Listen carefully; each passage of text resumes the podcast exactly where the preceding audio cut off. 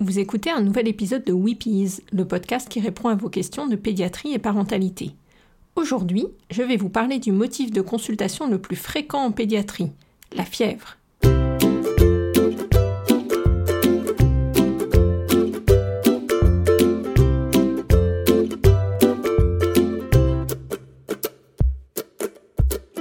Je suis Pauline Krug, pédiatre. Dans ce podcast, je tenterai de partager avec vous des informations variées autour de l'enfance, avec l'aide d'autres professionnels, et je vous donnerai la parole à vous, parents, ainsi qu'à vos enfants. Weepies, c'est le podcast des Wonder Pédiatres, un groupe de pédiatres dynamiques et connectés qui échangent quotidiennement sur leurs pratiques. Aujourd'hui, je réponds à vos questions d'enfants et de parents sur la fièvre. C'est quoi la fièvre? On parle de fièvre quand la température du corps s'élève au-dessus de 38 degrés Celsius. Elle est souvent suspectée par les parents qui touchent le front de leur enfant, mais elle doit être chiffrée. La mesure la plus fiable s'effectue avec un thermomètre rectal. On peut aussi le placer sous le bras et il faut alors ajouter 0,5 au nombre affiché. On entend parfois il a la température, mais ce n'est pas un bon terme. Heureusement que notre corps a de la température, nous ne sommes pas des animaux à sang froid.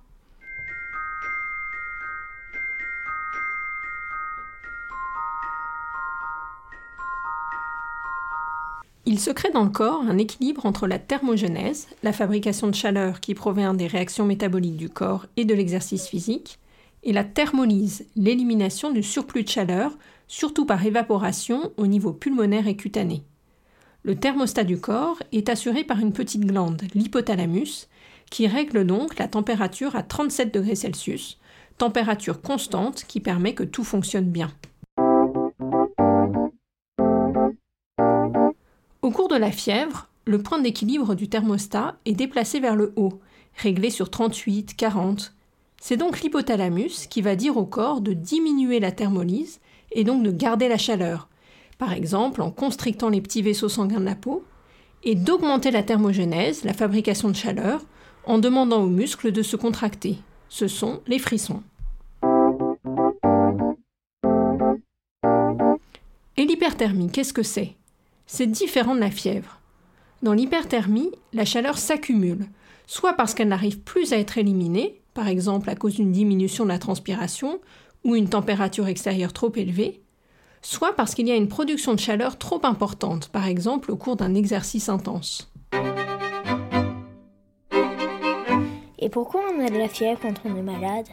Le plus souvent, un enfant a de la fièvre parce qu'il a rencontré un microbe, son organisme essaie de neutraliser cet ennemi et mobilise pour ça une armée, les soldats de l'inflammation. Ce sont des cellules et des protéines qui vont travailler ensemble pour attaquer le microbe.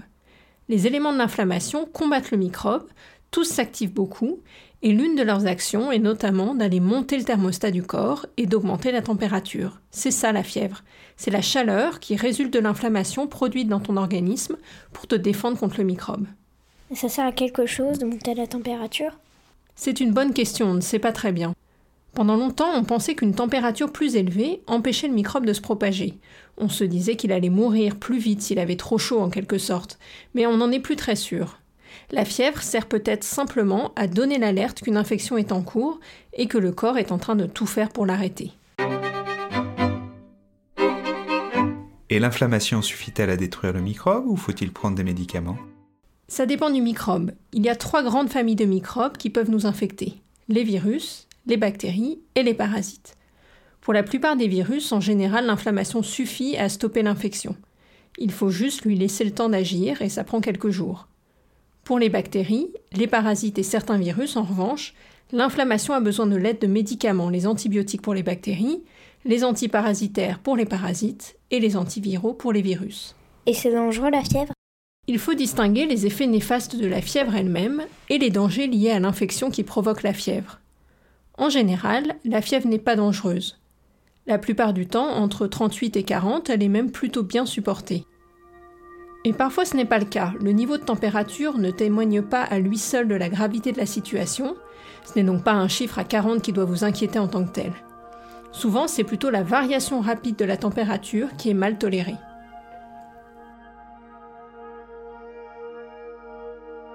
Les signes de gravité sont les suivants. Trouble de la conscience avec un enfant somnolent et peu réveillable, une pâleur extrême, un enfant géniard, un enfant qui n'urine plus, des extrémités froides et marbrées. Le médecin recherchera aussi un temps de recoloration cutanée qui s'allonge, des poux mal perçus, le cœur qui s'accélère, tous ces signes qui montrent que la circulation se fait mal. Ces fièvres mal tolérées font redouter des causes sévères, infections bactériennes, urinaires ou digestives, méningite bactérienne par exemple.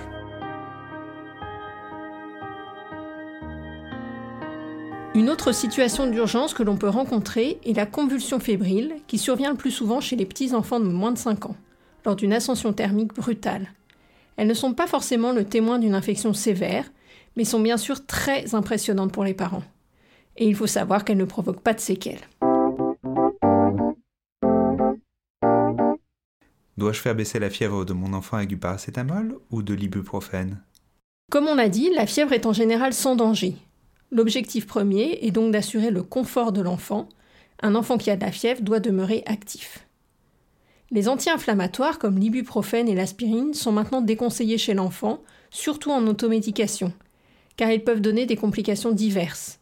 Ils peuvent masquer une infection en l'éteignant et la faire flamber ensuite dans les jours qui suivent.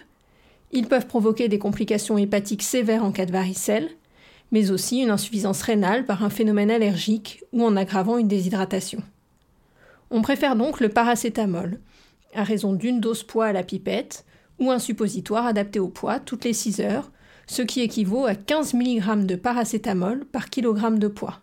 Il est donc inutile de contrôler la température plus souvent, car c'est très anxiogène, et vous ne pourrez pas donner d'autres doses de paracétamol avant le délai de 6 heures. Aucune étude n'a montré l'efficacité d'une alternance paracétamol anti-inflammatoire, ibuprofène ou aspirine.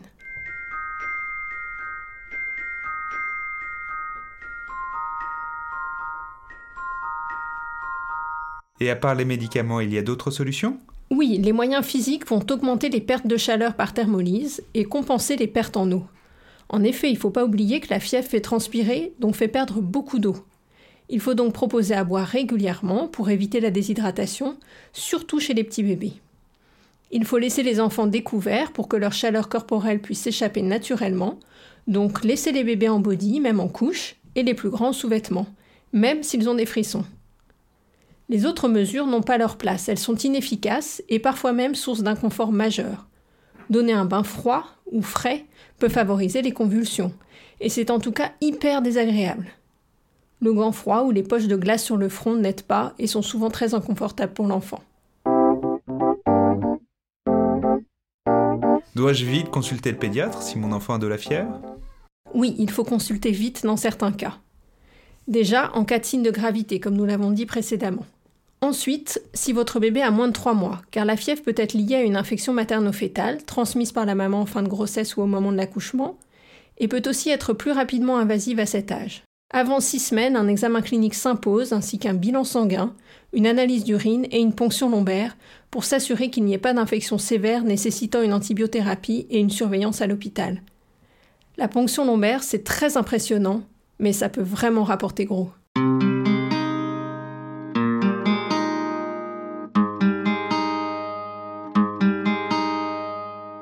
Aussi rapidement si votre enfant a des antécédents, par exemple d'infection urinaire, ou s'il a des facteurs de risque particuliers comme un déficit immunitaire. Dans les autres cas, vous pouvez attendre. En général, si on voit les enfants à moins de 24 heures de fièvre, on aura du mal à trouver une cause.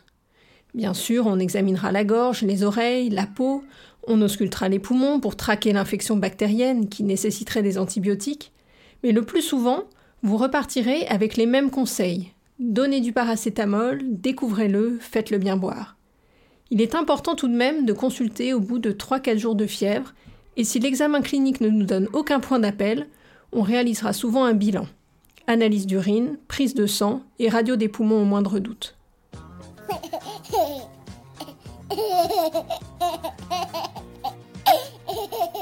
Nous avons donc vu ensemble qu'il est important de préciser d'un côté l'origine de la fièvre de l'autre côté sa tolérance pour mieux la prendre en charge.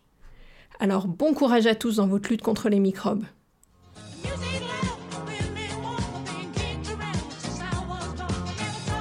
Merci à Sophie, JB et Marguerite pour leur aide précieuse.